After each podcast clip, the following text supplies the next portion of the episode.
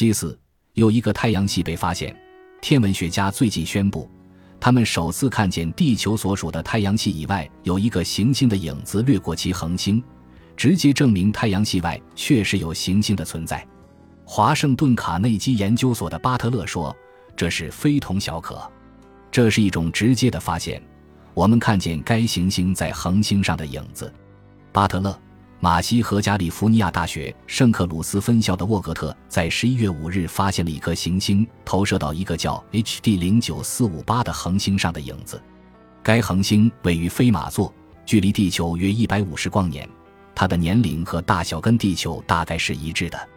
而这个目前还未取名的行星大约是地球的十八倍大，表面温度高达两千摄氏度。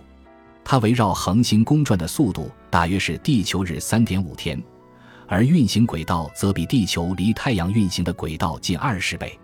这些天文学家于是通知纳什维尔的田纳西大学的亨利。亨利在亚利桑那州南部巴塔哥尼亚高原的菲尔伯恩天文台管理几台望远镜。他在一月七日利用一台自动望远镜观察该恒星。马西和巴特勒预测该行星将在某天从该恒星和地球之间穿过。这几位天文学家希望该行星会按照从地球透视的轨道掠过该恒星。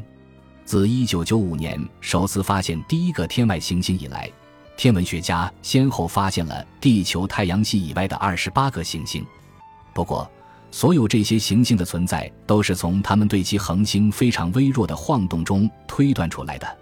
这些晃动假定是由行星环绕恒星运行引起的万有引力所致。